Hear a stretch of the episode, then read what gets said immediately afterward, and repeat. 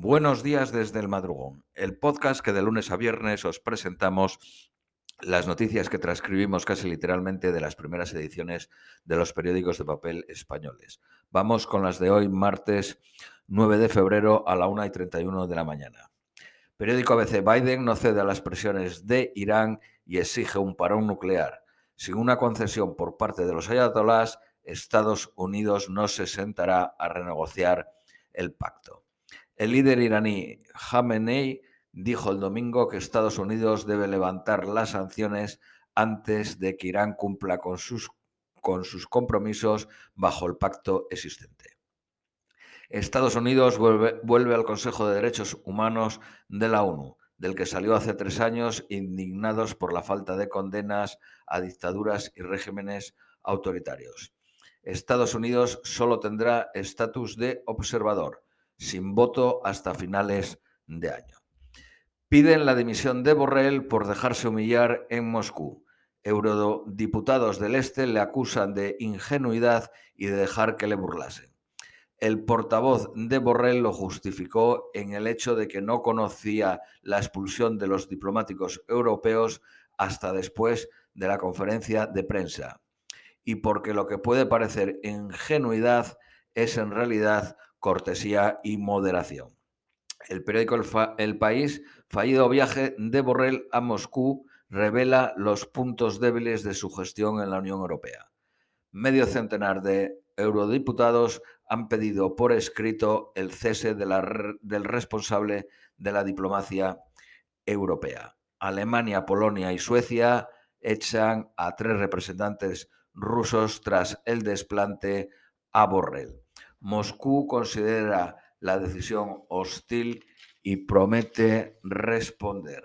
Para el periódico La Vanguardia, Borrell contraataca y critica el rechazo ruso a su oferta de diálogo. La presidenta de la Comisión Europea salió ayer apoyando a Borrell. Periódico El País, el auge del aspirante indígena fuerza una segunda vuelta en las elecciones de Ecuador. Andrés Araúz candidato de la izquierda impulsada por el expresidente Rafael Correa, se impuso, pero el resultado no fue suficiente para evitar una segunda vuelta de desempate. El candidato de Rafael Correa consiguió el 32.20, el indigenista Yacu Pérez el 19.80 y el conservador Guillermo Lasso el 19.60. Nota novedosa es Xavier Hernández de Izquierda Democrática, que consiguió el 16.02. Periódico ABC, el candidato de Correa avanza a la segunda vuelta, pero no asegura la victoria. Su rival será el indigenista Jaco Pérez o el conservador Lasso, que luchan voto a voto. Su electorado podría superar al correísta Arauz el 11 de abril el 14% de las actas han sido impugnadas. Reacción triunfalista de Correa desde México y vaticinó que Lasso pasaría la segunda vuelta y no Pérez.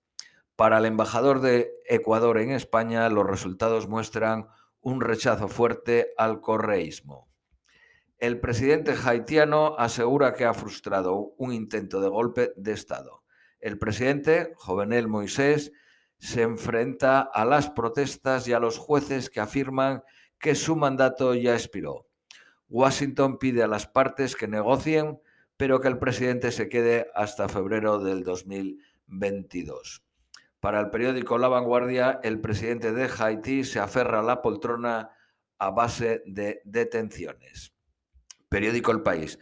La Junta birmana impone la ley marcial en varias ciudades ante el auge de las protestas se prohibieron reuniones de más de cinco personas y se vetaron los discursos públicos. Según el periódico ABC, nuevos colectivos profesionales llaman a la huelga contra el golpe de Estado de Myanmar.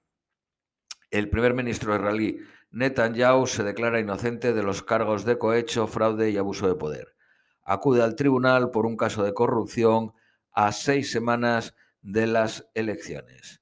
28 personas mueren electrocutadas en un taller clandestino en Marruecos, concretamente en Tánger, y murieron electrocutadas después de que se inundaran los sótanos de la casa donde radicaba el taller textil. Fallece George Schulz, el cerebro de la caída del muro de Berlín. Fue secretario de Estado entre 1982 y 1989 con Reagan, tras haber servido a Nixon. Eh, periódico Cinco Días.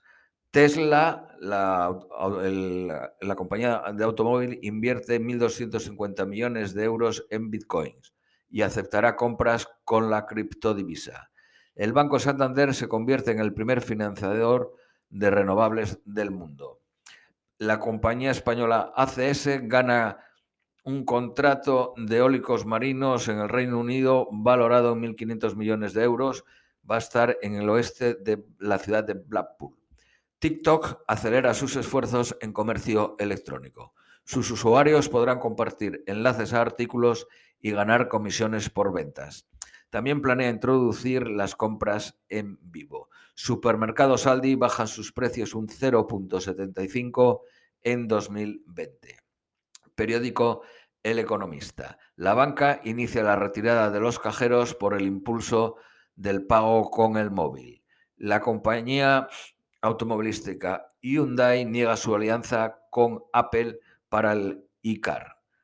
El ministro Ábalos frena a Pablo Iglesias, mantiene 10 pisos, en 10 pisos la definición de gran tenedor, mientras que Pablo Iglesias pretendía mantenerla en 5 pisos. Podemos presionará para indultar las prejubilaciones con 40 años cotizados. Bastará el, 65, el 62% de los vecinos para impedir el alquiler turístico en los edificios. Periódico ABC. España en superávit exterior pese al desplome del turismo. El sector industrial se desplomó un 9.1 en el 2020 en España. El COVID hunde un 12% el precio del alquiler en Madrid y Barcelona. Según el periódico ABC, la violencia secesionista marcará el final de la campaña y grupos de extrema derecha convocan ya acciones contra los radicales independistas. Ayer fueron atacados Espinosa de los, de los Monteros y Monasterio en un acto en Barcelona. Los dos son miembros de Vox. La alternativa constitucionalista se desdibuja en Cataluña. La media de las encuestas publicadas apuntan a una nueva mayoría secesionista. Justicia eliminará la cárcel para los delitos de expresión. Bárcenas reconoce que llega sin pruebas al juicio de la Caja B. El Partido Popular reclama al tribunal que impida el circo de un careo con Mariano Rajoy, el expresidente. Periódico El País. El abogado de Bárcenas propone un careo del ex tesorero con Rajoy. Casado acusa sin pruebas a la fiscal general del Estado de filtrar la confesión. Bárcenas pide que testifique el, periodismo, el periodista que grabó a La Puerta reconociendo pagos a Aznar. La Puerta era el anterior tesorero del PP. El gobierno asegura que la celebración de los comicios no está en riesgo. Ciudadanos lanza en el Palau de la Música su plan anticorrupción. Quiere que los políticos imputados por corrupción dimitan inmediatamente sin esperar sentencia. Y también quiere quitar la pensión vitalicia a los expresidentes catalanes. Pablo Iglesias contradice la línea oficial del Ejecutivo en su polémica con Rusia. Es esa polémica de que el vicepresidente ruso comparó el caso Novalny con eh, eh, los condenados del proceso. Eh, para el periódico La Vanguardia, Casado reniega del Partido Popular de Rajoy y dice que no le temblará el pulso. Salvador Illa promete crear 140.000 puestos de trabajo en tres años. Sanidad notifica 909 muertos este fin de semana, que es el récord desde abril. La incidencia baja, ahora estamos en el, en el 667 por 100.000. El viernes eran de 750. Ya han recibido la vacuna, las dos dosis, 786.000 españoles, el 1.6% del total. Esto es todo y os deseamos un feliz martes.